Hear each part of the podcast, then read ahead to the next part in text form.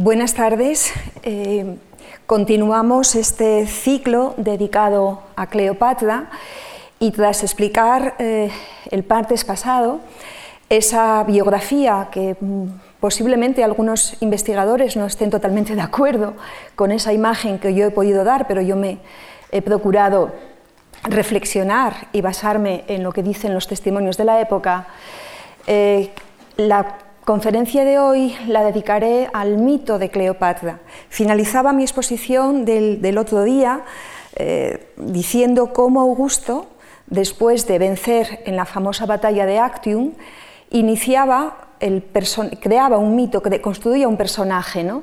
y que ese personaje ha trascendido el tiempo y todavía hoy seguimos pensando en una Cleopatra que creó, creó prácticamente Augusto. El personaje de Cleopatra poco tiene que ver con la realidad, tal y como lo percibimos en, el presente y tal como se ha percibido a lo largo de la historia. Prácticamente hay muchas historias sobre la reina, de tal manera que podemos pensar, y sobre esto haré una reflexión al final, si es, si es posible hacer una historia de la reina o una historia que pueda convencer a la mayoría de los investigadores. Es un personaje que sigue fascinando y, fascina porque ha roto estereotipos y porque ha sido una mujer realmente transgresora en su tiempo. Y muchas cosas de las que hizo en el pasado, aún así, posiblemente no se tolerarían en el presente. De ahí la importancia que hay que otorgar a la representación constante de su suicidio, en un aspecto en el que yo he insistido, ¿no? Porque es la mujer vencida y la mujer derrotada lo que se quiere explicar y lo que se quiere ver en esas imágenes pictóricas que recorren la historia del arte y que tienden a presentarnos de forma reiterada a una Cleopatra o ya muerta o a punto de morirse. Sobre este personaje, como señalaba, crea esa imagen poderosísima Augusto, pero veremos cómo va evolucionando con el paso del tiempo. Empezaré a hacer reflexiones sobre lo que dijeron de ella o cómo vieron al personaje de Cleopatra los primeros cristianos a partir de lo que dijo Tertuliano, lo que dijo San Agustín, y cómo estas reflexiones llegan hasta Shakespeare, que es el gran autor, de alguna manera, en la creación de la gran Cleopatra apasionada. Esa Cleopatra apasionada eh, tiene también una expresión muy significativa en el prototipo de la femme fatal, de la mujer fatal, que aparece en el siglo XIX y que veremos en, el cine del siglo XX, cuando esa Cleopatra llega al gran, público y me interesa mucho señalar la proyección que se hace en el siglo XX de Cleopatra como un estereotipo de, de vicios femeninos. ¿no? Eh, a la vez que voy explicando esta evolución de autores literarios, de algunas obras muy conocidas, también iré proporcionando imágenes pictóricas y quiero que se fijen porque se cometen auténticos anacronismos. Estamos viendo a Cleopatra o como una esclava oriental o como una mujer de una corte renacentista. Entonces, hay un afán en cada sociedad o en los intelectuales más significativos de esa sociedad en utilizar a Cleopatra como un mito de lo femenino que va cambiando, aunque yo pienso que hay siempre una nota común. Casi nunca hay una imagen amable de la reina. Casi nunca, aunque veremos que algunos, en algunos casos sí lo hay. Quizá las preguntas que podamos hacernos, yo me las he hecho muchas veces, es eh, los intereses reales, auténticos, de Augusto, el interés desmedido eh, que, tuvo a la hora de decidir cómo iba a ser imaginada y cómo iba a ser presentada eh, la reina egipcia ante el pueblo romano. Eh, las razones son muy sencillas y podemos verlo también así. El gran enemigo de Augusto en realidad no había sido la reina. El gran enemigo de Augusto, quien rivalizó con él en el poder, fue Marco Antonio. Y para, mm, de alguna manera, mostrarse ante la sociedad romana como el mejor gobernante que podía tener Roma en ese momento, tenía que mostrar y convencer a sus conciudadanos de que Marco Antonio no era el personaje adecuado. ¿Cómo podía convencer al pueblo romano? Pues diciendo o intentando mostrar, y algunos detalles de, las vidas de Marco Antonio y Cleopatra podían apuntar en esa dirección, que Marco Antonio era un personaje que no era digno de dirigir Roma, porque había caído en los brazos de una reina que podía ser, que era cruel, que era una mujer que se dejaba conducir por sus pasiones, que era manipuladora, etcétera, etcétera. Entonces, en esa imagen que construye Augusto de Cleopatra, el interés ¿eh? no es desmitificar o criticar a la reina, sino utilizar a la reina para mm, forjar paralelamente una imagen de Marco Antonio que beneficiaba muchísimo a su política. Tenía que afianzar su posición en el poder y eso mm, a mí me dice también alguna cosa y es que a lo mejor Marco Antonio, a pesar de ese final tan terrible que tuvo, que se vio solo cuando se enfrenta a Augusto en, la, en Alejandría, cuando está llegando a Alejandría, a lo mejor tenía más seguidores de los que nos ha dicho la historia o de los que ha narrado la historia que confecciona Augusto. Es muy revelador también otro hecho que no se puede perder de vista. Augusto quiere restaurar las tradiciones, la sociedad tradicional, y en esa sociedad tradicional hay un modelo muy claro de cómo de lo femenino, de cómo han de ser las mujeres. Y ese modelo, la antítesis de ese modelo es Cleopatra. Pero frente a la reina, su hermana Octavia, la que había sido mm, despreciada por Marco Antonio, porque había estado casada con él y éste pidió el divorcio, va a representar todas las virtudes excelsas de la matrona, de la mujer tradicional. Mujer que, que, está en casa, que se somete siempre a la autoridad de los varones de su familia y que está siempre al servicio de Roma. Frente a Octavia Cleopatra, pero siempre estos dos personajes no podemos perder de vista que eh, la proyección que se plantea de ellos está al servicio del régimen de Augusto, de la política de Augusto. No es algo absolutamente casual. ¿A qué, mecanismos va a utilizar Augusto para difundir estas imágenes? Lo primero, bueno, erradicar los restos escultóricos que podía haber de estos personajes. Hay muy pocas imágenes de Cleopatra, tampoco, las hay prácticamente de Marco Antonio, porque él no quiso que quedasen testimonios de que ellos habían existido. Y lo que confecciona, lo que es nuevo, es el uso que él hace de los poetas que están ensalzando su labor y que le están ensalzando a él como nuevo príncipe de Roma, su círculo de poetas, que llevan a cabo una gran labor propagandística. Estos poetas que cuentan las hazañas de Augusto se van a interesar también por narrar el peligro de Oriente, para ensalzar el valor de Occidente. Occidente eh, lo que nosotros llamamos hoy Occidente, sería Roma. Roma, fundamentalmente, esa Roma que dirigen los senadores liderados por Augusto. Augusto entonces vuelve a la tradición, ha conseguido frenar, no solamente frenar, sino imponer su autoridad sobre los orientales, que se consideran de alguna forma como seres que se mueven en el ámbito de la barbarie. Y en esta política de lo oriental no es bueno para Roma, y lo oriental lo representa Cleopatra, actúan, y yo creo que mucha con bastante eficacia, poetas como Lucano, Horacio y sobre todo Virgilio, por citar solamente algunos nombres. Llama la atención el caso de Virgilio. Parece ser que Augusto tenía especial interés en que la, narración de la Eneida, que es narrar las grandes glorias de Roma, se interesase por el personaje de Cleopatra. Y ciertamente Virgilio prácticamente no le dedica atención, pero hace otra cosa mucho más interesante, mucho más hábil.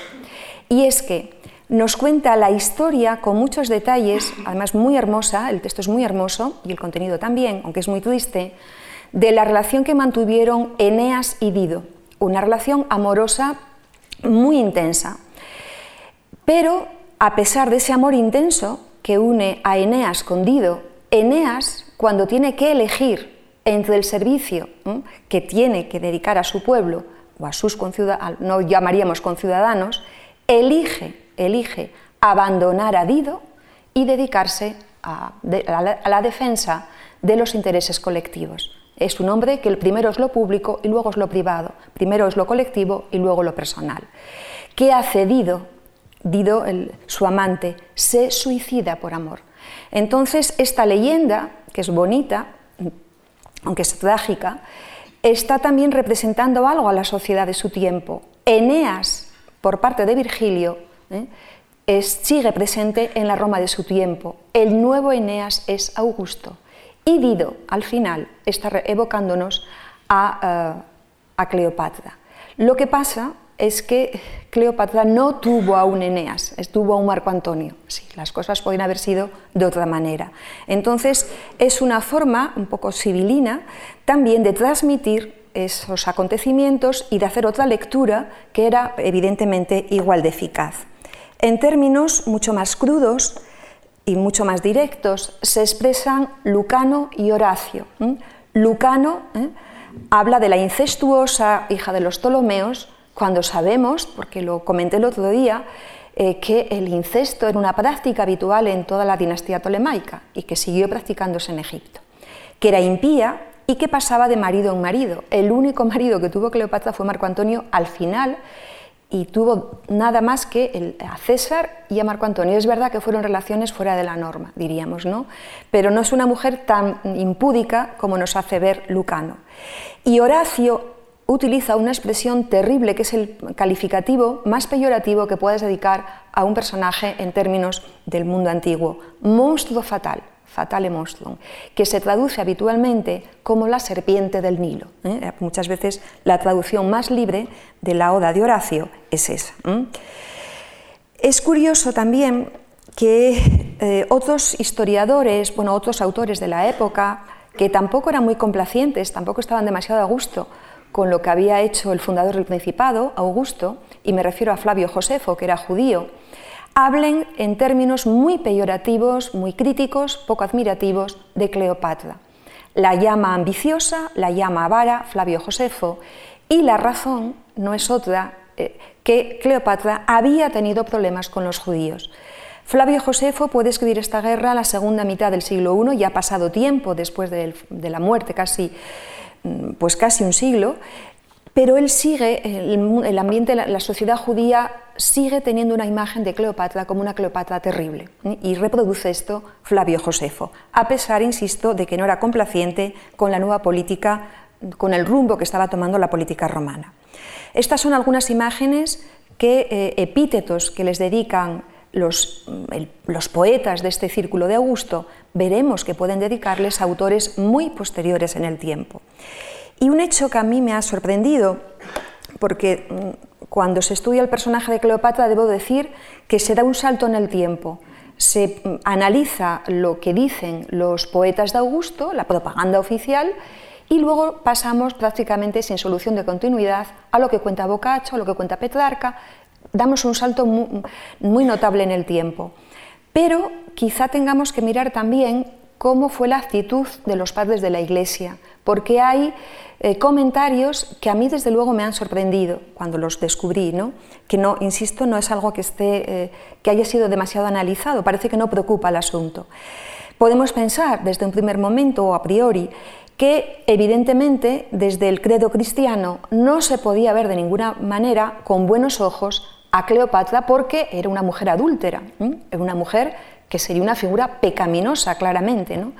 Sin embargo, hay un hecho muy llamativo y es el que nos encontramos con Tertuliano. Pongo las fechas porque a veces nos situamos un poco mal en el tiempo. Tertuliano, que vivió mucho tiempo después de Cleopatra. Del 155 al 220 transcurre su biografía. Y es un personaje que valora positivamente no la vida de Cleopatra, en eso no entra, sino el suicidio. Y mm, lo enfatiza porque dice que el valor de la, reina, en el fondo, podía servir de modelo, el valor que demostró la reina al elegir la muerte, podía servir de modelo para el comportamiento de las mártires cristianas. Entonces, mm, evidentemente es lo único que le interesa, la valentía de la reina, pero esto ya es un detalle. Pero cuando llega San Agustín, ya en los siglos IV y V, la, ya ni siquiera, es decir, puede valorar el suicidio, porque él dice abiertamente, solo Dios puede arrebatar la vida. Entonces comienza ya eh, lo único que podía ser salvable desde, desde, la nueva religión de, la vida de esta mujer, evidentemente ya los padres de la Iglesia dicen que no. ¿eh? Entonces, pero es muy llamativo lo que comentó Tertuliano, por lo menos a mí me lo ha parecido. Efectivamente tenemos que dar un salto en el tiempo porque tampoco tenemos grandes mm, referencias mm, bibliográficas, vamos, literarias sobre el personaje.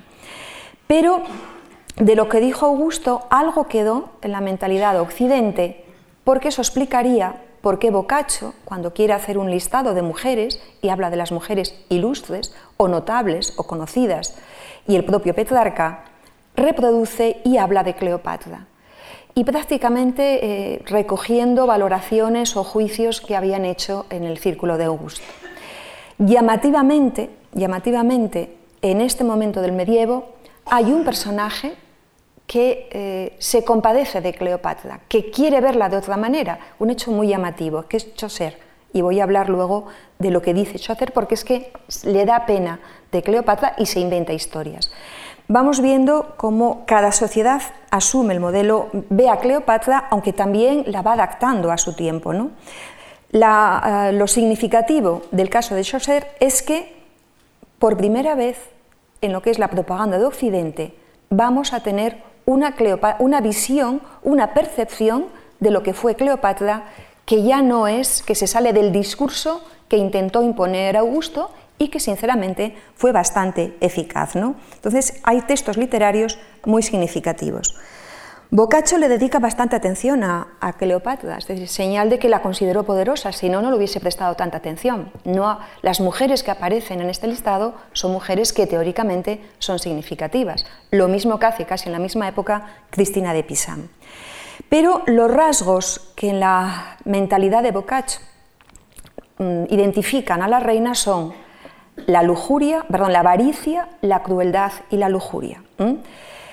Además fue cruel, ¿eh? Eh, subió al trono por medio de un crimen, la crueldad también, la crueldad que la convierte en una asesina. Reconoce, lo único que reconoce de ella es la belleza, pero una belleza que va a ser funesta, ¿eh? fundamentalmente. El texto de Boccaccio es muy largo, no quiero insistir demasiado con algunos textos, pero en esa crueldad que, él le atribuye, habla de que envenenó al muchacho inocente. Y hay que reconocer que puede no envenenar, pero posiblemente utilizó otro mecanismo porque no sabemos, no sabemos cómo murió el segundo y último hermano de Cleopatra que Mm, desaparece de la historia en un momento muy oportuno para Cleopatra, cuando ya es madre de Cesarión. Entonces, en ese momento eh, no sabemos ya lo que pasa con Ptolomeo XIV, que así se denominaba, porque del anterior sí sabemos que murió en la guerra alejandrina cuando llegó César. Es una pudo desembarazarse de él o a lo mejor tuvo una muerte natural. Eso es complicado. ¿no? Y lo llamativo del retrato, del retrato de Boccaccio, por lo menos significativo, es que, aunque le pueda interesar la relación con Marco Antonio, es sorprendente la, ah, relación que nos refleja de, César y Cleopatra. Es como si Cleopatra hubiese arrastrado a César hacia la pasión, pero hacia y eh, le condujo bueno, pues a la paternidad de, de Cesarión. ¿no? Sabemos que esto no fue así que César no era un personaje que se dejase seducir, se, seducía más que era seducido y consolaba siempre la situación. ¿eh? Entonces, esto es un invento, de, como otros muchos, que van a ir apareciendo en esos relatos que cada sociedad, que artistas y literatos van forjando de la reina egipcia. Entonces, sí comenta lo de Cesarión, pero de alguna manera este César eh, absolutamente enamorado, o por lo menos rendido ante Cleopatra, las fuentes no lo sostienen. Eh, muy llamativo es el caso que señalaba de Chaucer porque prácticamente es de la misma, de una época muy similar y todo lo que cuenta de la muerte de Cleopatra es prácticamente inventado, exagerado, intenta suscitar, ¿eh? suscitar el, sorprender más bien al público que lo pueda leer porque eh, habla de una muerte de Cleopatra lanzándose a un pozo de serpientes ¿eh? y habla de cómo ella eh, sufre ante, cuando se entera de la muerte de Marco Antonio y ese sufrimiento sinceramente no nos lo transmiten las fuentes. Prácticamente ella fue la que le dijo, la que va a decirle a Marco Antonio que se suicide, que no tiene otra alternativa Y la, la, estratagema que utiliza es mm, decirle a Marco Antonio que yo, ya, que yo me he suicidado para que así tenga valor él para suicidarse. Es lo que nos dicen las fuentes y posiblemente sea real. Entonces ella mm, recoge los restos de Marco Antonio y cuando ella sabe que, está, que cuando es consciente de que ya ha fallecido, entonces decide ella misma darse muerte. La muerte que nos plantea Schocer no es por una cuestión política. Cleopatra se da, mm, se da muerte porque no quiere que Augusto la lleve a Roma y la exhiba como trofeo de guerra. Sin embargo, Schocer lo que dice es muere por amor y además elige una muerte terrible, ¿no? Es decir, que tenía que ser como muy espeluznante leer esto ¿eh? Ante eh, público que pudiese escucharlo. ¿no? Y además es una Cleopatra muy enamorada, habla de eh, ahora amor mío, ¿eh? es decir, voy a ir contigo, ¿no? y acaba, nunca hubo una reina que fuese más fiel a su amor. Es la representación que hace Chaucer.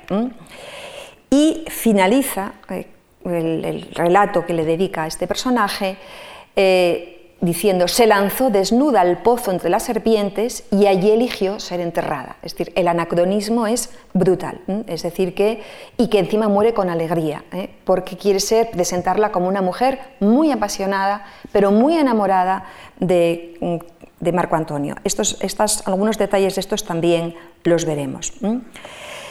Eh, poco más eh, podemos decir, porque quiero ir llegando, ir avanzando en lo que puedan ser imágenes de las que tenemos más información y que son como mucho más polisémicas, o por lo menos que tienen muchos más significados, pero eh, cuando llegamos a la época del renacimiento, cuando llegamos a un momento en que la razón se impone, es decir, que la racionalidad se impone, que hay nuevos valores, también sirve Cleopatra. En un, en un mundo que se va a ir inundando de lo que es el valor de la razón y que se expresará con todo su esplendor en el siglo XVIII con la llamada Ilustración, Cleopatra también sirve, porque sirve para demostrar la errática política de una mujer que se dejó guiar por la pasión. Y la pasión nunca es buena cuando tienes que tomar decisiones públicas, cuando tienes que tomar decisiones que afectan a un Estado. ¿no?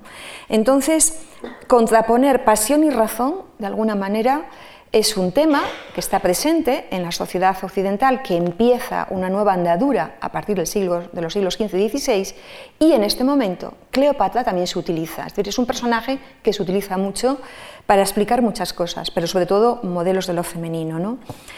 Y frente a Cleopatra, que no, es, no está capacitada para controlar, para reinar, porque no, no tiene eh, autocontrol, también es importante la imagen que se plantea y que se traza de Marco Antonio. ¿Por qué? Porque el personaje de Marco Antonio también rompe estereotipos. Lo rompe porque si tiene que evidenciar lo que es el modelo de masculinidad, el modelo de varón por antonomasia y más un político y un militar, un personaje que tiene estas pretensiones de dirigir un ejército, de gobernar un Estado, nunca se puede dejar arrastrar por la pasión. Y Marco Antonio es un hombre que, por la relación que mantuvo con Cleopatra, rompió ¿eh? y atentó contra lo que serían los comportamientos adecuados de un político, de un militar, los comportamientos propios que se exigen en, la más noble masculinidad. ¿no? Es Cleopatra en este momento una personificación de los excesos de lo femenino. Y quien mejor lo explicó sin duda alguna, fue Shakespeare. La obra de Marco Antonio y Cleopatra de Shakespeare se eh, publicó en el año 1607. Mm, eh, aún hoy se, se, sigue representando. Y quiero señalar algunas cosas sobre Shakespeare porque era un hombre que se inspiró mucho en el mundo antiguo, conocía muy bien el mundo antiguo. ¿eh? Entonces, para evidenciar eh, lo que sería la ambición con Coriolano, la traición más bien con Coriolano, ¿eh? y Coriolano es un personaje casi secundario dentro de la historia de Roma, pero él creó una gran tragedia y, mm, y el personaje de Coriolano se conoce por muchas personas sin tener conocimientos de historia antigua porque es, sin duda alguna, dentro de lo que es la historia del mundo romano, uno de los grandes traidores de la sociedad romana. Es un personaje que además Shakespeare, el dramaturgo, eh, cuando intenta acercarse a la sociedad del mundo antiguo, va directo a la lectura de las fuentes y lee a Plutarco. Eh, es muy fácil, sobre Coriolano hay una, biografía, sobre César Ayotza, sobre Marco Antonio Ayotza. Entonces, eh, Shakespeare nos traslada a su momento, a lo que es siglo XVI, siglo XVII, nos traslada a las obras de Plutarco. Y se basa mucho en lo que dice Plutarco para crear aspectos de esos personajes con los que más o menos algunos en los ambientes cultos, que se leía Plutarco, puedan identificarlo. Em, quiero, no puedo resistirme a decir que eh, aquí tengo que hablar de Marco Antonio y Cleopatra, de la película luego de Mankiewicz, porque Mankiewicz está basándose mucho en Shakespeare, en esta tragedia, quizá donde mejor se vea el amplio conocimiento que Shakespeare tiene de la literatura antigua y concretamente de Plutarco, sea en la obra de Julio César, la tragedia que escribió en el año 1599. El texto que reproduce Shakespeare en su tragedia es prácticamente el texto de Plutarco. Y esto lo hace también cuando en la tragedia, ¿eh? en la tragedia eh, que él va narrando, hay un largo poema en el que describe cómo se encuentra Cleopatra con Marco Antonio en Tarso y es prácticamente lo mismo que cuenta Plutarco, exactamente lo mismo. ¿eh? Entonces es interesante ver cómo se inspira en Plutarco, pero luego cómo a partir de esos personajes que él va desgranando, que él va descubriendo en la obra plutarquiana, él entonces los utiliza para hablar de nociones como el poder y en este caso de la pasión amorosa, siempre peligrosa, siempre peligrosa. Entonces, la obra de Marco Antonio y Cleopatra es una imagen de los peligros del amor, de una pasión que unió a Marco Antonio y a Cleopatra. Eh, no, si les dirán si ya hay dos conferencias, ¿cuántas se necesitarían para Cleopatra? Quiero decir que si tuviese más tiempo, leería con detalle el texto de Plutarco y luego lo compararía con el texto de Shakespeare. En el texto de Plutarco, del que hice mención el, ayer, el pasado martes, hablaba de cómo describe el autor, el autor de Queronea, cómo describe eh, la barca en la que llega Cleopatra y desciende por el río Cipno, cómo llega a la ciudad de Tarso, la música, cómo lleva como una Afrodita.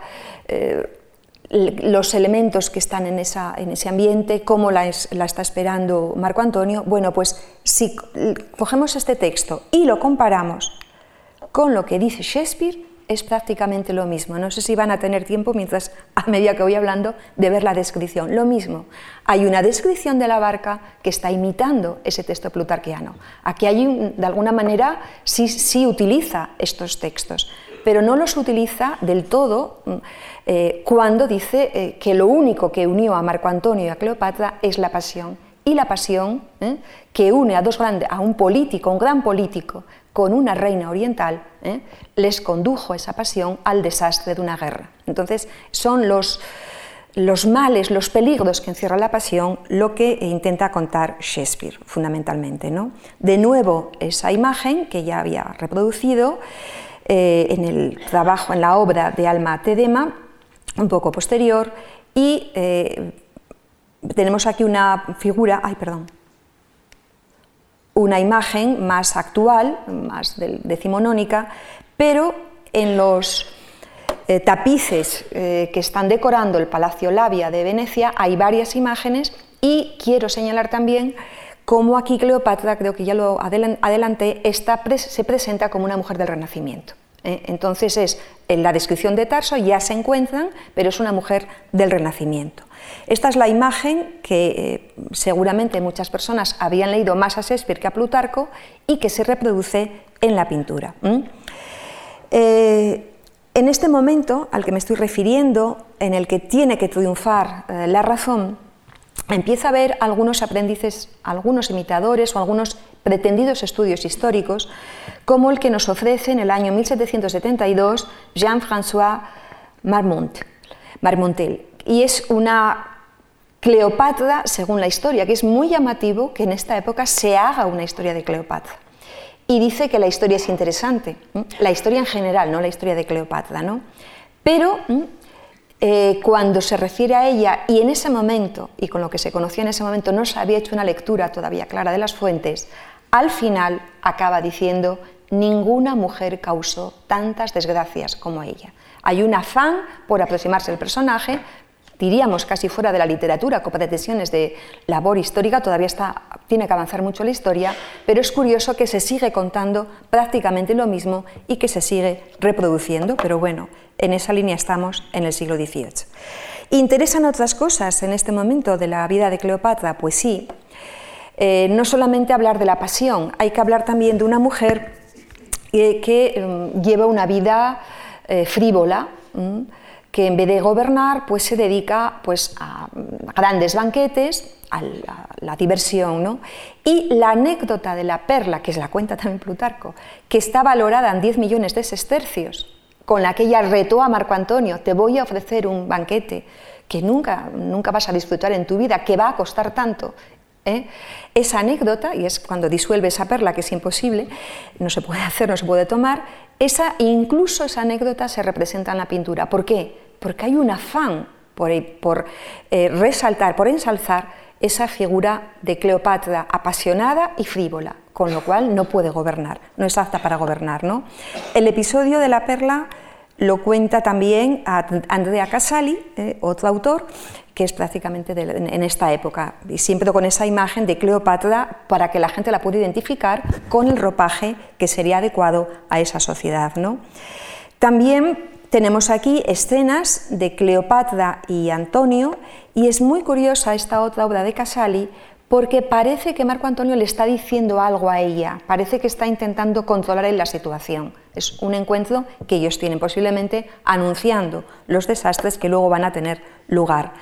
Porque otro asunto que se representa mucho, otro acontecimiento que suele gustar mucho, es eh, eh, contemplar la victoria de Roma en el campo de batalla cuando se enfrenta a Egipto, liderado por la reina y por Marco Antonio. Entonces hay una imagen aquí de Actium, de la batalla famosa de Actium, de Peter Sion, eh, del siglo XVII. Entonces vemos de nuevo a Cleopatra con un ropaje que nada tiene que ver, que nada tiene que ver con lo que pudo ser una reina de la antigüedad, ni helenística ni oriental. ¿no? Esta situación de esa Cleopatra que se va forjando y que se va repitiendo, diría yo, tiene también eh, supervivencia, pero con ingredientes nuevos, en el siglo XIX. Pervive en el caso de la mujer fatal, de esa mujer seductora, hermosa, que cautiva a los hombres, pero que les lleva a su perdición. Esto, evidentemente, es la imagen que daba Augusto y va a gustar mucho a los, al público, pero aquí hay otro elemento importante. Y es que en el siglo XIX se descubre Oriente, hay muchos viajes a Oriente, ¿eh? tendría que hablar también de la importancia que tuvo en, el 18 el descubrimiento de muchas de las excavaciones de Pompeya, de Herculano, lo que hizo también aproximarse a este momento de otra manera, porque claro, Cleopatra había cuestionado ese modelo, esa, esa belleza del mundo romano que eh, se estaba descubriendo, Pompeya se estaba descubriendo. ¿no? La situación del siglo XIX es diferente, porque Oriente es un mundo eh, muy desconocido, muy inquietante, es decir, no sabemos muy bien lo que ahí está pasando y hay actitudes y mm, prácticas que sorprenden a Occidente y que eh, provocan, provocan cierta preocupación. ¿no? Y sobre todo esas bailarinas que tanto seducen, que pueden seducir un occidental, pero que pueden causar determinados estragos. ¿no? Entonces, el, el caso de la mujer fatal del 19 se une al hecho del orientalismo. Si juntamos estos dos elementos, ¿quién mejor que Cleopatra para que personifique los peligros de Oriente? Y encima en femenino. No es ningún personaje poderoso varón, es una mujer. Entonces, la Cleopatra del siglo XIX se transforma o es la imagen perfecta de la mujer fatal. Esa mujer que quiso poder, no fue poderosa, quiso poder y ambicionó algo a, lo que ella, a lo que ella no podía llegar. ¿eh? Entonces, este personaje es muy interesante. Hay eh, muchas novelas, hay novelas históricas y tuvo muchísima importancia la de Rieder Hagar, que es un autor eh, yo le, la novela me parece, es de las típicas novelas que te tienes que leer casi por obligación, cuando leer literatura es uno de los mayores placeres que puedan existir, buena literatura. Pero Rieder Hagar hizo una novela que se llama Cleopatra, que tuvo mucho éxito en su momento, y la imagen que daba de ella era una imagen totalmente inventada. Era un personaje que le, encantaba, le gustaba mucho Oriente, a Rieder Hagar, que había hecho viajes al parecer, pero intenta en una novela mm, difundir la vida de Cleopatra, pero oh, comete o por lo menos cuenta cosas totalmente ficticias. ¿eh? Crea un personaje que es Harmachis, Harmachis que es un sacerdote de Isis y que se convierte en amante de la reina. Es como una especie de narrador de la obra. ¿no? Entonces, esto es un despropósito. Sin embargo, mucha gente leía a Rieder Hagar y posiblemente se creía esto. ¿no? Sin embargo, o autores, grandes literatos, se han preocupado mm, de la literatura. Si hiciésemos un, estudio de la literatura eh, y ver cuántos autores han tratado a Cleopatra, parece que en algún momento a casi, a casi todos ellos, con alguna excepción, piensan en Cleopatra. ¿Por qué? Porque es muy fácil que un literato, un autor literario, en cualquier le, habla del amor, cuando habla del, del amor. Y evidentemente para el amor y para el personaje que ama o que amó o que fue amada, Cleopatra es mm, la, perfección, ¿no? una persona muy adecuada.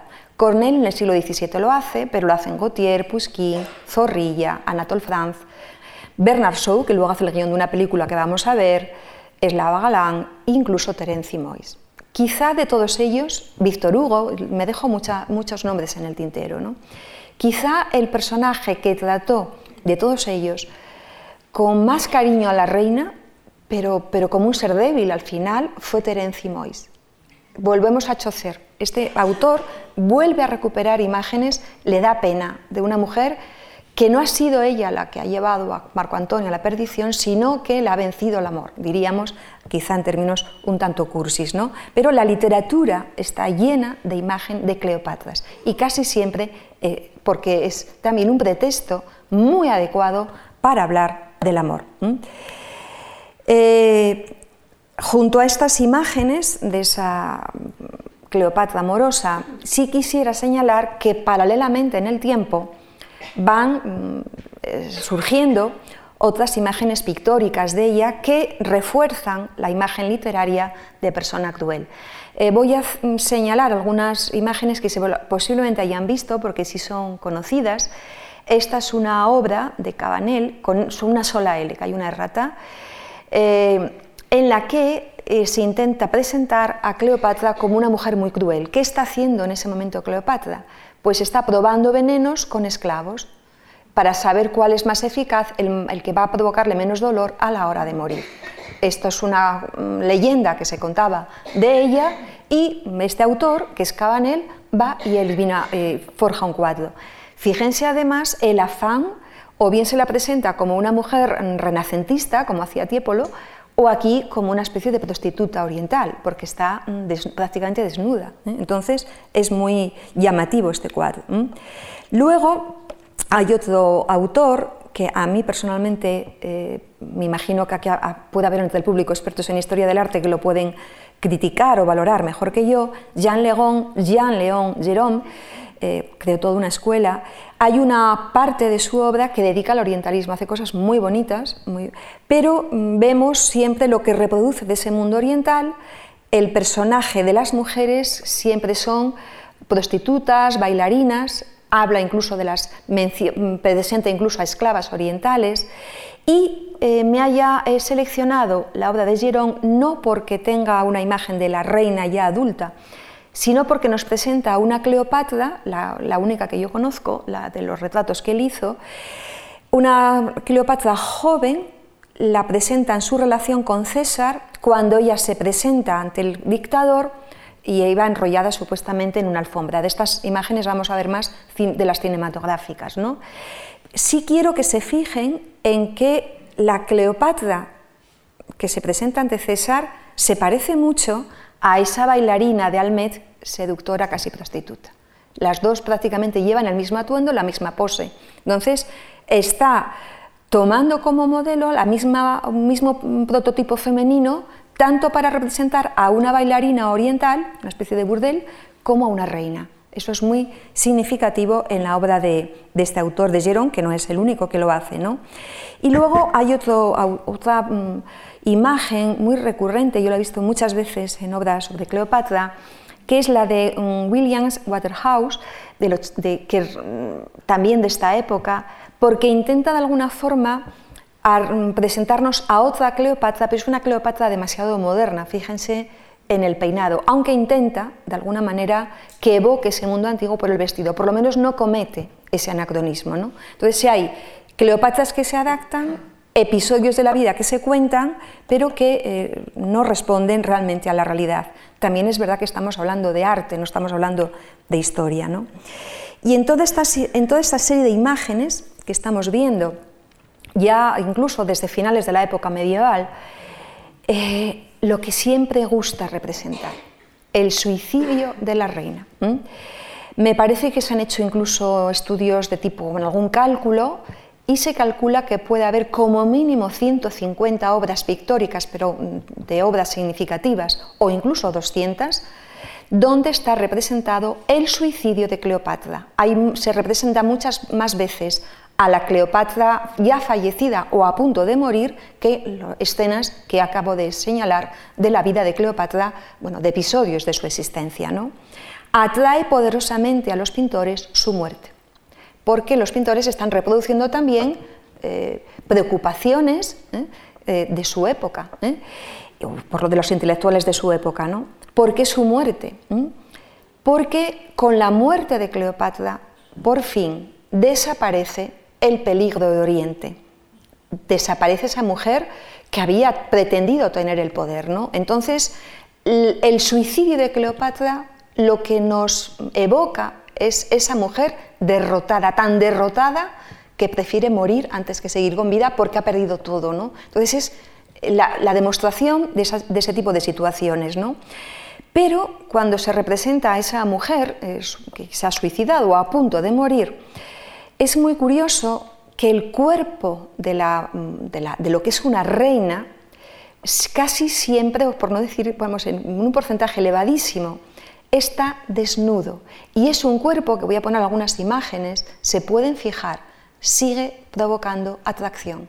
Son cuerpos adaptados evidentemente a la moda de la época, que no, son cuerpos que te inquieten porque es un cuerpo inerte, es un cuerpo inerte, pero que sigue mm, evocando la belleza, una belleza funesta, diríamos, que había tenido la reina. Es muy curioso. ¿no?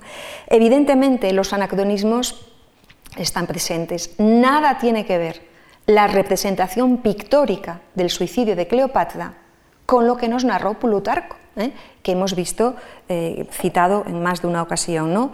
Dice Plutarco, ¿eh? La reina estaba tumbada en un triclinio dorado y adornado como una reina. Cuando se la encuentran los emisarios que manda Augusto, ¿qué pasa? ¿Por qué se ha encerrado mm, Cleopatra en su mausoleo? Pero ¿cómo habéis tolerado eso? Lo que va a hacer va a ser, darse muerte. A, a ver si lo podéis evitar. Y cuando llegan los emisarios de Augusto al mausoleo, ella ya está muerta pero no está, vestida como una reina y en un ciclinio como que de alguna forma lo utiliza como si fuese un trono. Entonces, esta historia, que además la cuenta Plutarco, y Plutarco no va a estar en contra de los intereses romanos, ni siquiera de lo que dijo Augusto, está totalmente traicionada. Traicionada cuando las imágenes que vemos son la de Guido Reni, que es de las, una muy llamativa, que, que la, he seleccionado, es difícil seleccionar imágenes del suicidio de Cleopatra por la cantidad de ellas que hay y porque son obras de arte, sinceramente, la mayoría de las veces extraordinarias desde mi, desde mi humilde punto de vista. Este se puede ver aquí en el Palacio Real de Madrid, si tienen oportunidad, pues se pueden ver de disfrutarlo con más tiempo. Y eh, aparte de la desnudez, hay un dato que casi siempre se repite. Según Plutarco, cuando Cleopatra murió, vieron que, el aspiz, la, sí, la serpiente, le había mordido en el brazo y tenía picaduras en un brazo. casi nunca se representan las picaduras en el brazo, en un pecho. Es un invento, algún pintor lo hizo por primera vez y esto se va repitiendo y repitiendo. Aquí tienen una imagen. Tenemos esta, que además es una autora que se reivindica mucho como una de las grandes pintoras que hubo, cuyo nombre pues, se tardó en dar a conocer, Artemisia Gentileschi, y eh, creo que es la imagen más desgarradora de Cleopatra y totalmente desnuda, totalmente desnuda, con un cuerpo muy de la época, ¿no? sujetando la serpiente y además con una pose que sería muy impropia de una reina. Es lo que nos están diciendo los textos de la época es que Cleopatra controla la situación y está dando indicaciones. Colocadme la ropa de esta manera, a, las, a, Iras y a Carmión, que eran las criadas que la acompañaron hasta el final y murieron con ella. ¿no? Entonces es el desgarro, ¿no? parece ser que no, no, responde para nada a la realidad, pero es un desnudo integral lo que nos hace Artemisia. Aquí tenemos esta, la de Rubens, que es la que se ha seleccionado, muy bien seleccionada, para promover la, esta segunda conferencia.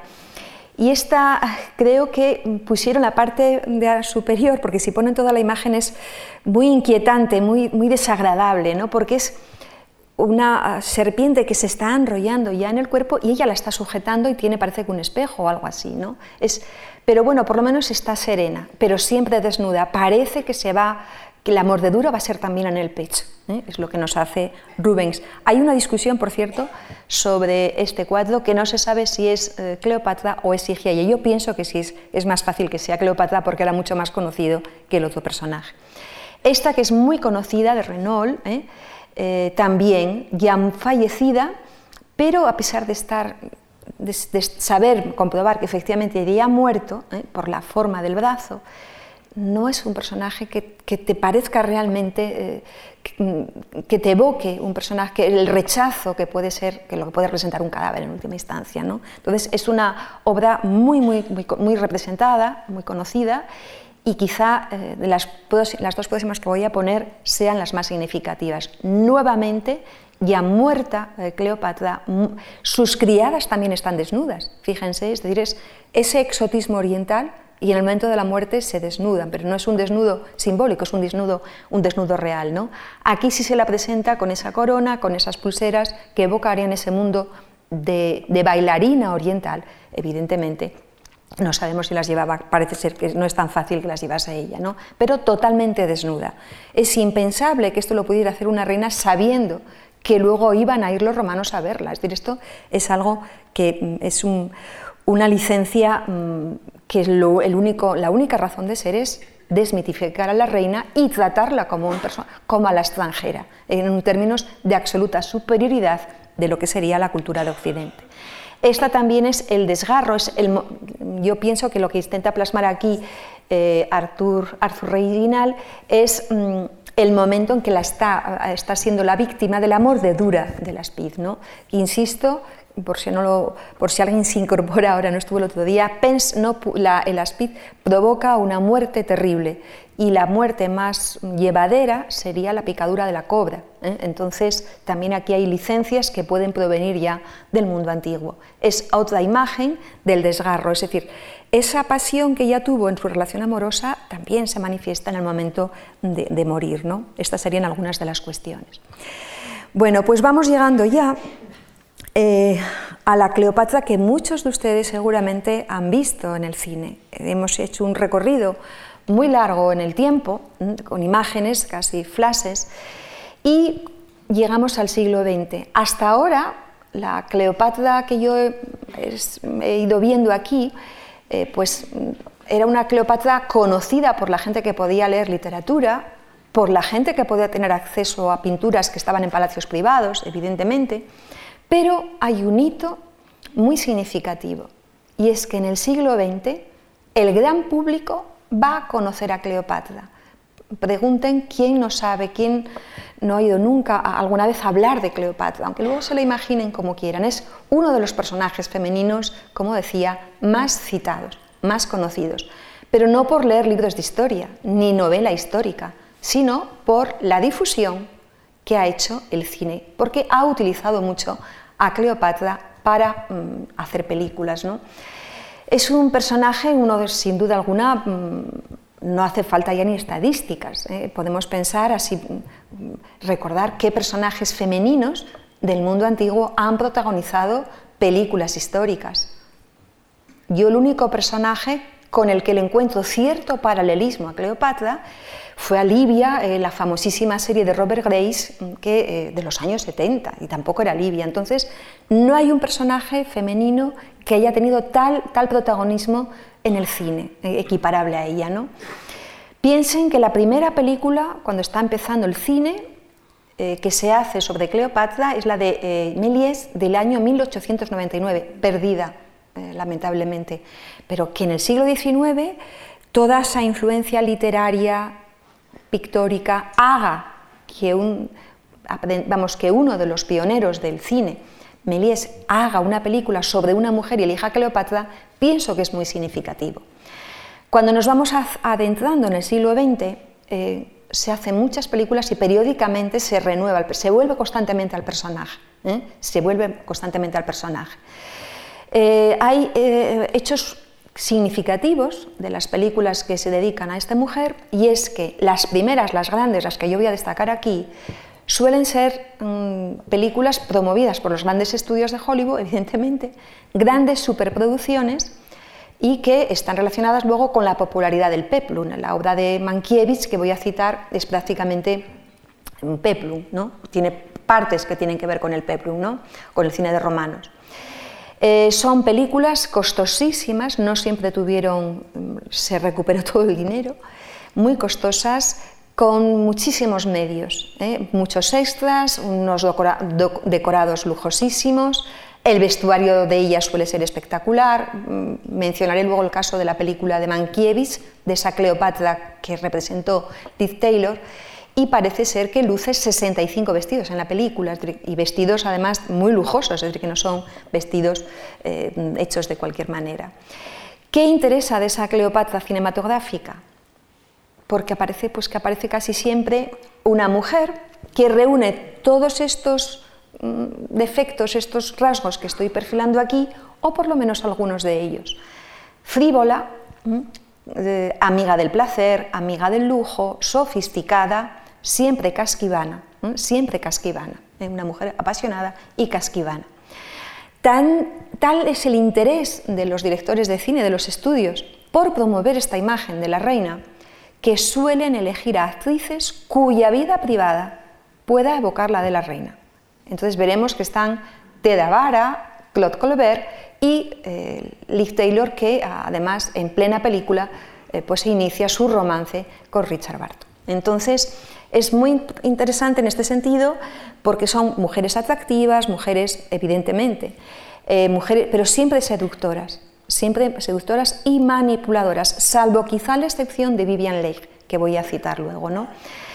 Eh, a, a las personas que nos dedicamos a la historia, este tipo de películas, esta y cualquier otra que trate cualquier tema histórico, nos provoca mucha irritación por los anacronismos, por eh, por las falsificaciones, porque cuenta cosas irrelevantes cuanto para nosotros y nosotras la historia tenía que ser de otra manera, pero yo pienso, porque yo disfruto algunas películas de Cleopatra, algunas, a mí la película de Mankiewicz me encanta, me gusta muchísimo esa película, pues si nos acercamos a estas historias, tenemos que pensar que el cine no cuenta la historia, cuenta historias, y pero utilizan, hay una auténtica manipulación, porque en el fondo, y como historiadora sí tengo que reaccionar, a lo mejor no es justo que la gente se, a la gente acabe teniendo una imagen de la reina como la que nos presentan eh, estos autores que yo voy a citar, estas películas que yo voy a citar ahora. ¿eh?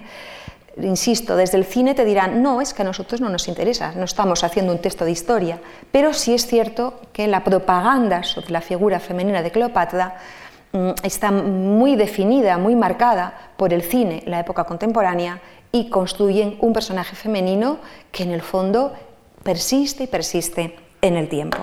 Vamos a ver alguna de las películas. Quisiera señalar también que es muy fácil criticar a los cineastas y además ellos van a responderte con argumentos que para, este tipo de, personajes eh, es legítimo lo que ellos dicen, nosotros hacemos cine. Pero fíjense que a principios de siglo hubo una obra con una enorme repercusión, una obra histórica de enorme repercusión y que seguimos utilizando transcurrido más de un siglo. Una obra de un autor francés, de Boucher-Leclerc, Histoire de la Gite, de París, editado en París en el año 1903-1907, varios tomos. Fíjense que habla de la reina y dice de ella, la asimila a cortesanas, una de las cortesanas más célebres de la antigüedad, que brillaban a costa de las mujeres decentes, condenadas a vivir ignorantes y vulgares a la sombra del gineceo.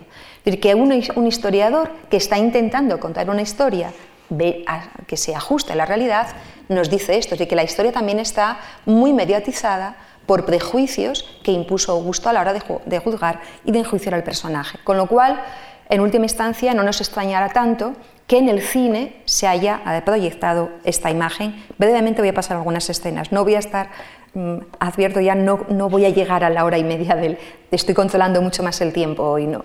Bueno, pues la película primera que conocemos como gran película más llamativa o que tuvo mucha repercusión fue la película eh, que, se, que se estrenó en el año 1917, el director no me parece que sea especialmente relevante, los conocemos a otros posteriores, Gordon Edwards, y que eh, promovió o financió la Fox, uno de los grandes estudios. ¿no? Fíjense que para eh, elegir a la actriz que tiene que representar a Cleopatra, eligen nada más y nada menos que a Teda Vara. Cualquier persona que conozca un poquito de la historia del cine sabrá aspectos de la vida privada de Teda Vara, que era una mujer con fama casi de inmoral, es decir, una persona eh, muy, muy rompedora, muy transgresora, eh, y precisamente eligen a Teda Vara para que haga esta película. A mí me sorprende muchísimo que en el año 1917 una actriz salga en una película de esta risa. ¿eh? Sale prácticamente desnuda, es decir, que sale como esa bailarina oriental que representaba a Gerón. Es impensable. Entonces, como una mujer además eh, en, la escena que tienen aquí, mm, desnuda y además como con, de carácter mm, eh, como de mal humor, es decir, una mujer poco agradable, ¿no? O seductora. Seductora o retadora, diríamos, ¿no? Que son imágenes retadora, seductora, con digamos, malhumorada, diríamos, ¿no? Esta es Bala representando la película. No se puede ver porque está perdida. Esta película solo tenemos eh, imágenes eh, como las que estoy mostrando aquí y fragmentos pequeñitos. ¿eh? Dicen que alguien tiene guardado una copia, imagino, si algún día aparece, pues nos enteraremos. Bueno, frente a esta Cleopatra pecaminosa, diríamos, y que, bueno, que al fin y al cabo Teda Vara en la vida real podía hacer casi lo mismo que en su momento se supone hizo Cleopatra, tenemos la que representó Claude Colbert, que también era una mujer que no tenía eh, una biografía, diríamos, mm, según el canon social eh, modélico. ¿no? Entonces, en el año 1934, Claude Colbert protagoniza una película muy, muy conocida de Cecil de Miles. ¿eh? Es una película muy, muy conocida. Y esta, en esta película, que también fue una gran superproducción, lo de Teda no lo sabemos, parece que no fue tanto, pero esta película fue una gran superproducción, eh, esta mujer es una mujer muy, muy frívola.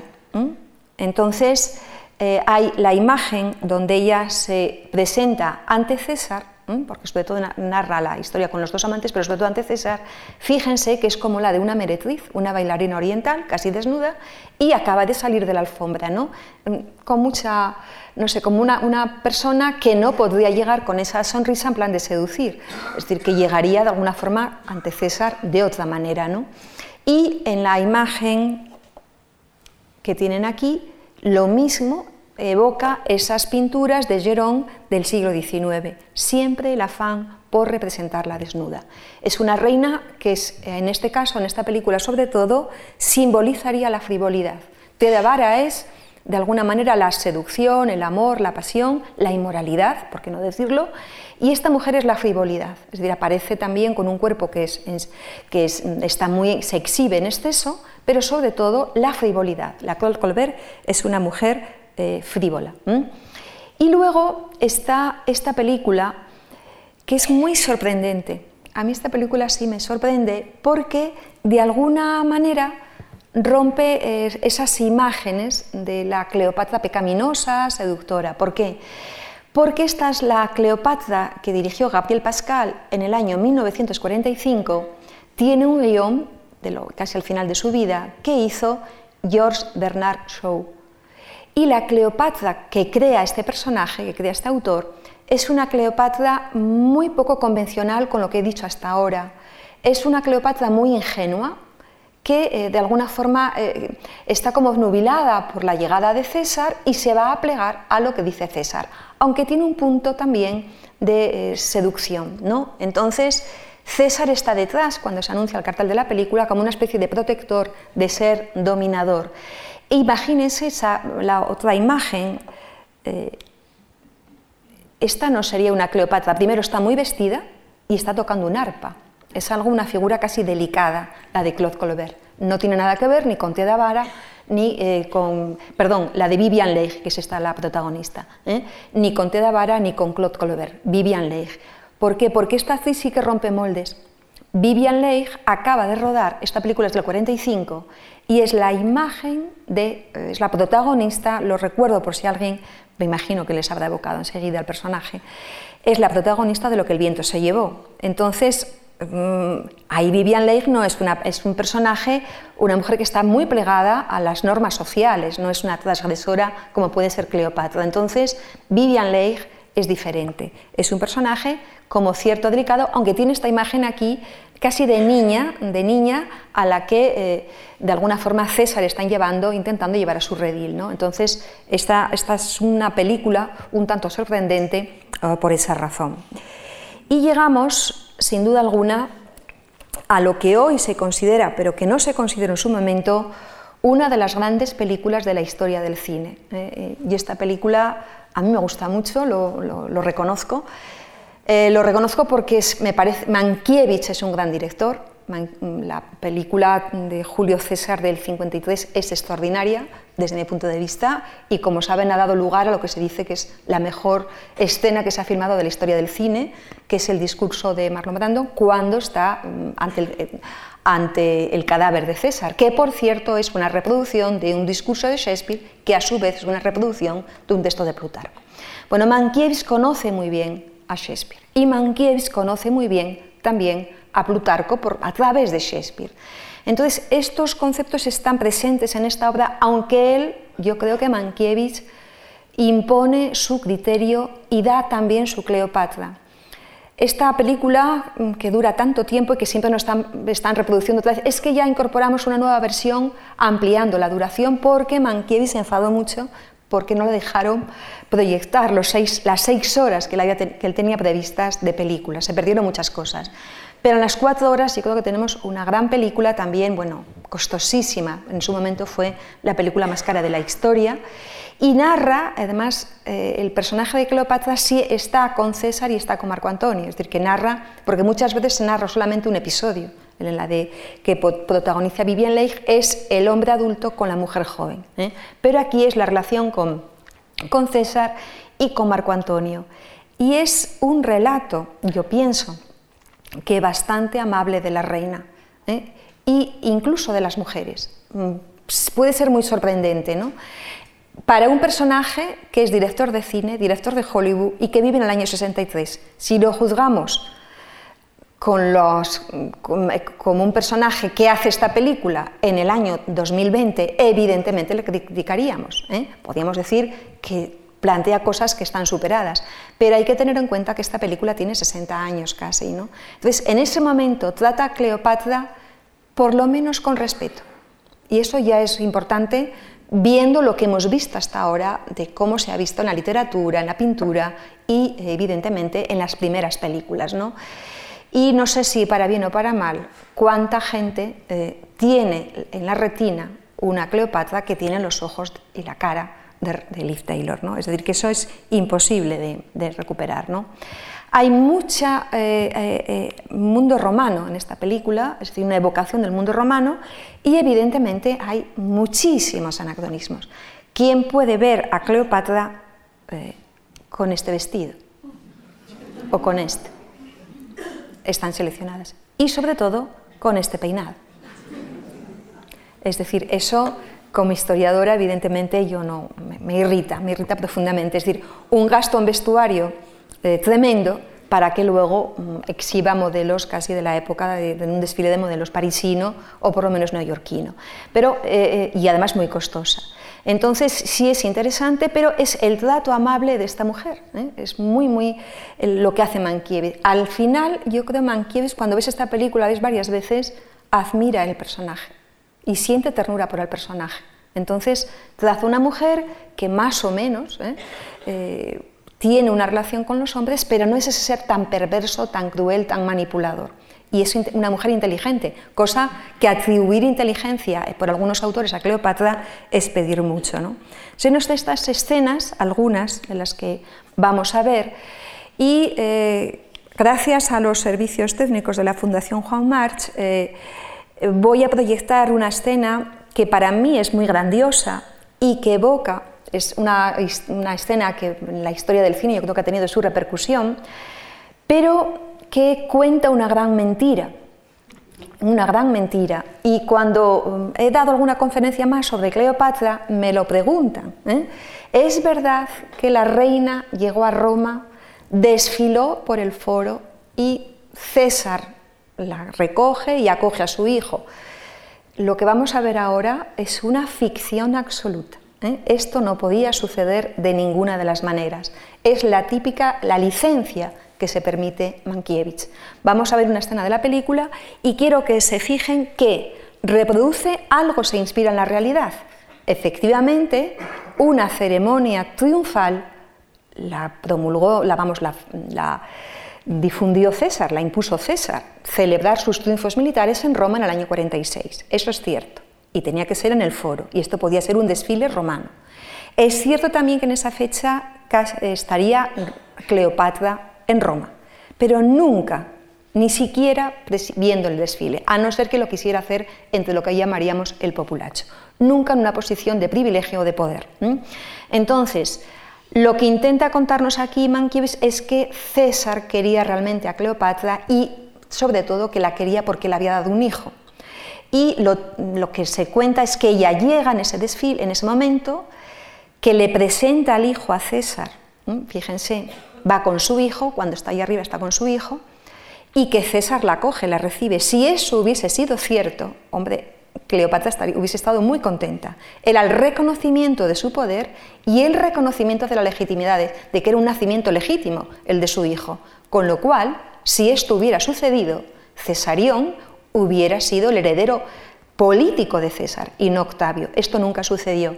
Entonces es muy significativo y no dejen de perder de vista una escena que sí tenía yo mucho interés en que apareciese, es que la escena final, Cleopatra está guiñándole un ojo a César. Es como si le dijera, bueno, esto ha salido bien, porque además según va llegando ella a Roma, la gente la, la recibe. Eso es mentira. Cleopatra en Roma era, vista como una reina extranjera que ocasionaba males a Roma, que estaba seduciendo a Marco Antonio y encima además, bueno, luego quiero decir, pero que en el momento era, por lo menos en la época de César, eh, sería una de las amantes que tuvo, que tuvo César. No sería más si estamos en ese momento. Y luego en la sociedad posterior la imagen es terrible.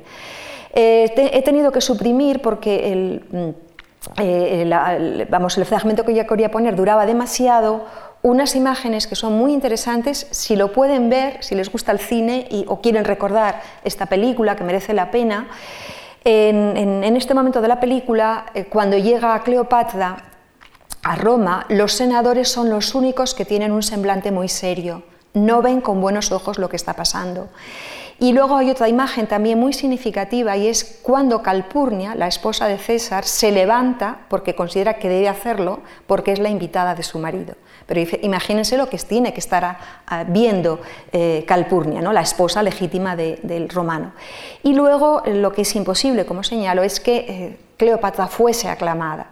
Los romanos aclamaban a sus líderes, no a una reina extranjera. Eso jamás pasó en Roma. Entonces es una de las grandes licencias que se permitió Mankiewicz y una de las grandes mentiras históricas que ha pasado. Es decir, que esto no tiene ningún fundamento.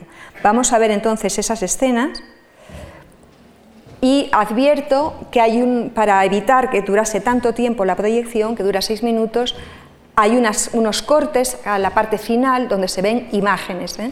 pero es la representación de la majestuosidad de Oriente en Roma.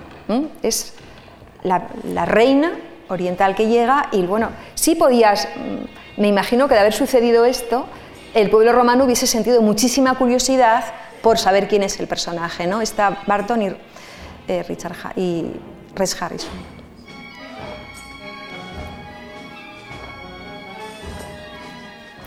A mí me llama también mucho la atención de esta película que se hace sin efectos de ordenador. ¿eh? Esto también para la gente más joven ¿eh? son extras de verdad.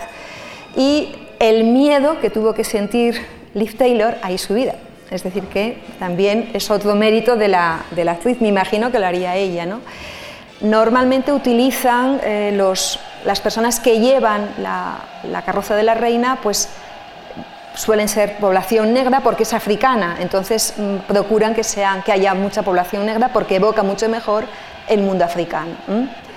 La única persona que desfiló en este triunfo fue la hermana de Cleopatra, que fue Arsinoe, es decir, que sí que hubo una egipcia, pero desfiló como prisionera, nunca como reina, ¿eh? sería eh, impensable. Aparte, es muy interesante también porque Richard Barton ya se está empezando a, enamorar de la reina. La imagen del Egipto faraónico es, no es la reina egipcia, ni muchísimo menos, es la, eh, perdón, no es la reina griega, helenística, es la reina egipcia eh, la que aparece. Ahora están las imágenes que separan, porque si no mm, duraría demasiado el vídeo. Pero luego volvemos otra vez a tener escenas del encuentro entre César y, Cleopatra.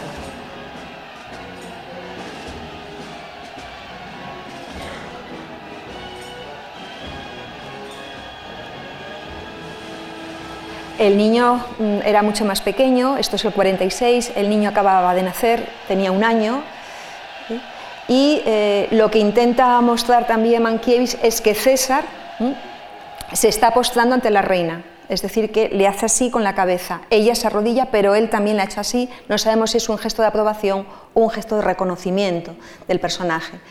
Esta escena que no se va a ver cuando, la va, cuando va descendiendo es una escena también, pienso que muy espectacular, ¿no? pero bueno, dura, dura mucho tiempo porque es muy lento, es cine antiguo. ¿eh? Entonces,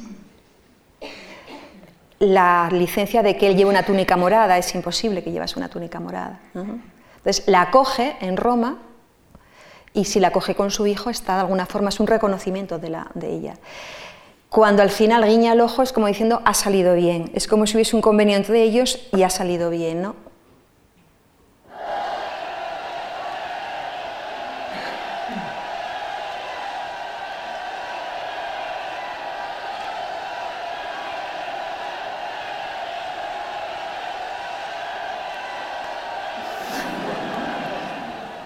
Un poco también, bueno, pues me apetecía ponérsela a lo mejor un cinco minutos más, pero merece la pena volver a esta película y, disfrutarla. No quiero hablar de más películas porque yo creo que las más significativas son estas, pero sí quiero resaltar que bueno, Mónica Bellucci, que es una, actor, una actriz italiana también de fama así, eh, una persona con una vida muy agitada, pues ha, dicho una versión de Cleopatra, pero, por ejemplo, en el año 1954, Sofía Loren eh, hizo una, protagonizó una Cleopatra que se titula Dos noches con Cleopatra, que es una cosa muy, muy, muy extraña. Y luego hubo una, un director, Heston, Charlton, Charlton Heston, que eh, a mí me llama la atención este personaje porque quiso hacer no solamente de actor, de Richard Barton, sino que quiso dirigir su Cleopatra, que es una película, yo creo que desafortunada. La actriz elegida, por lo menos no es una gran actriz, no es muy conocida, es Hildegarda Neil, del año 73, pero la imagen, eh, las imágenes, los despropósitos que se pueden ver en esta película son llamativos. Fíjense, y por eso lo he puesto en el anuncio, ella va con un casco de legionario romano es decir, eso es terrible. Y la escena esta, es decir, que es un despropósito, un personaje que es Richard, vamos, sería Marco Antonio, no es que lleve collar, es que le han puesto pendientes. Es decir, son de las brutalidades que se han hecho, es una película muy floja. ¿no? Creo que es en esta película donde Carmen Sevilla actuaba de Octavia, de la mujer, eh, de alguna forma, de, Marco Antonio. Pero es esa mujer, eh, Hildegarda Neil, bueno, pues frívola, casquivana, que atrae al personaje. Y él se deja hacer, porque vamos, ponerse un pendiente, un romano sería impensable. Pero bueno, de estas cosas hay muchas. ¿no? Y acabamos con esa historia del cine. Hay incluso una Cleopatra para niños, ¿eh? hay para el público infantil. En el año 65 se escribe el cómic, me imagino que casi todo el mundo ha leído, sabe de qué, de qué va, y en el año 2002 se hace la película. Evidentemente, el, chauvinismo francés que, se transmite en los cuentos de Asteris, pues no sé cómo se les ocurrió a los autores tratar a Cleopatra, pero bueno, para hablar de la superioridad de los franceses, ¿eh? de los pobladores de la aldea perdida. Entonces, el personaje de Cleopatra no puede ser un personaje apasionado, amoroso, porque el público sobre todo es infantil. Pero mm, es muy llamativo la Cleopatra, esta novedosa pizpireta. A mí me recuerda mucho el personaje de, de Claude Colbert. es como, mm, pero para adultos. La Claude Colbert era para adultos, entonces es una caprichosa, pizpireta, pero no hay una imagen amable. Y estos son modelos también que se están transmitiendo a los niños, ¿no? La frivolidad femenina, de alguna forma, de la reina egipcia. Y entonces eh, es divertida. Yo, vamos, yo con esta película me he reído mucho. No, tampoco es un desastre, pero en fin, no tiene nada que ver con, lo que pueda ser una gran película, eh, como puede ser desde mi punto de vista la de Mankiewicz. Pero hasta los niños y las niñas saben que hubo una reina que se llamó Cleopatra, ¿eh? aunque sea a través de los ojos franceses, que también son muy sesgados, tengamos que reconocerlo. Y quiero finalizar, dije que no estaba tanto tiempo, casi estoy llegando, pero ya acabo, porque mm, finalizo ya mi exposición. Eh, faltaba una visión totalmente rompedora con esa imagen eh, trazada por Augusto, tan recurrente en el tiempo, solamente los, poco a poco los historiadores van cambiando sus planteamientos porque hay que leer las fuentes de otra manera. No piensen que se hacen tantos trabajos sobre Cleopatra desde el punto de vista histórico y siempre se hace, a mí me llama mucho la atención, por qué a Cleopatra siempre se la trata desde el punto de vista romano y nunca desde el punto de vista de Egipto. Es decir, hay que ponerse en el papel del otro. ¿no? Pero eh, una de las primeras imágenes que quiso ser muy complaciente y dar otra imagen, ver a otra Cleopatra distinta. Algunas dirían, bueno, casi una especie de precursora del feminismo, que es otra brutalidad también, en absoluto, ella ha sido así. Es la obra de François Senaki, Mouchema Cléopatre, de París, 1986. Eh, es vuela Cleopatra, diciendo, vuela, sé independiente, sé libre, es lo que quiere decir el título, ¿no? Y entonces... Mm, cambia la historia del final de, la, de, ella. ¿no? Dice que como ella corre hacia su mausoleo, que tiene la puerta destrozada, sube a su habitación. Antes de subir pidió a los guardias que vengan que pida a los guardias que recojan sus cofres, que se los lleven a Octavio. Puede pasar a una, una hora antes de que logren romper las cadenas y los candados, una hora quizá antes de que los abran y descubra la arena que ha hecho meter entre ellos. En esta descripción que nos está diciendo la autora, que Cleopatra es una mujer que está controlando la situación, que sabe muy bien lo que va a hacer, que tiene que tener controlado a Augusto. Es decir, es rompe en, este pequeño texto ya nos está dando proyectando otra imagen, ¿no? Está vestida de diosa realmente, pero aunque no lleva corona. La corona ha partido con Cesarión y su cetro, con, el que, con el que sin embargo, quería morir también, con el cetro. ¿no? También ha partido su hijo que el, el hombre ante, tu presente tal corre hasta la muerte. Otro párrafo muy breve, pero nos dice dos cosas significativas, que ella no muere desnuda, como se la había representado, sino que muere como una reina. Quiere resaltar eso, autocontrol hasta el final, y que además se preocupa de su, de su descendencia, cosa que también resaltaban los antiguos por razones políticas, porque era su hijo, y suponemos que evidentemente lo quería, pero también porque si, se mantenía con vida Cesarión, a lo mejor había alguna posibilidad de recuperar el reino de Egipto. Si moría Cesarión, ya nada había que hacer. ¿no? Entonces, Cleopatra está allí acostada con las palmas de las manos abiertas, tranquila, está tranquila. Fíjense que en todas las representaciones pictóricas no, está como con cierto desgarro. Y Cleopatra, eh, perdón, Octavio saca espuma por la boca. El que está perdiendo el control en el relato de François aquí es él, es Octavio. Entonces es este el personaje, se le ha escapado, ella ha vencido eh, no hay que esto no es tampoco un texto que yo diría histórico, aunque ella dice que bueno que es otra versión de Cleopatra y que es, mm, que es otro acercamiento al personaje y que es mucho más cercano a la realidad. Hay mucha invención también. Y desde luego ella perdió la guerra y perdió la vida. Eso no lo olvidemos nunca. Si se refiere a vencer el hecho de que sigamos recordándola, entonces sí, ella sí venció. Seguimos recordándola y en el año 2020 yo le he dedicado una dos conferencias, con lo cual, y no he elegido otro personaje del mundo antiguo. ¿no?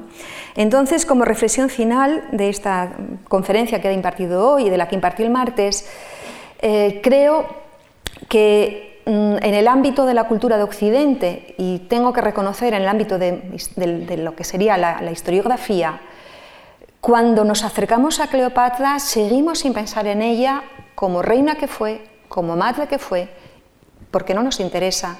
Es, nos preocupa más volver otra vez a recrear a una mujer que quiso tener poder, porque poder en realidad tuvo, pero muy poquito y durante un tiempo. Y sobre todo lo, mm, estamos viendo a esa mujer oriental, porque estamos, tememos en el fondo que las mujeres sean poder. Durante mucho tiempo se ha temido el poder femenino y se ha temido a Oriente. ¿no? Hay admiración, hay crítica, pero también hay que reconocer, y tenemos que hacerlo, y desde luego como historiadora yo tengo que hacerlo, hasta qué punto estamos mediatizados por los prejuicios del presente cuando nos enfrentamos a Cleopatra. Somos, tenemos como cierta incapacidad.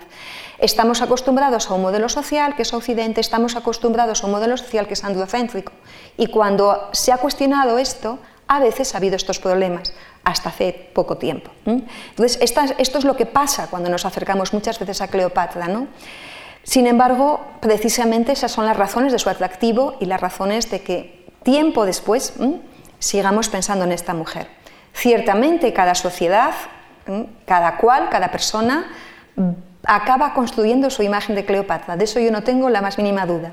Es importante que elijamos este personaje para construirla, ¿no? para hacerlo y para eso de lo femenino.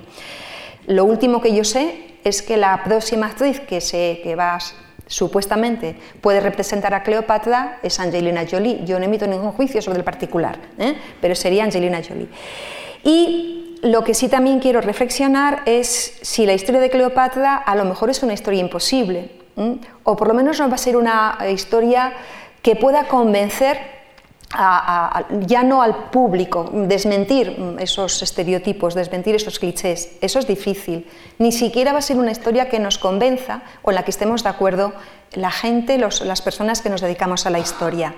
¿eh? Pero, mm, de verdad, créanme, merece la pena seguir reescribiendo la historia de Cleopatra. Muchísimas gracias por su atención y muchas gracias a la Fundación Juan.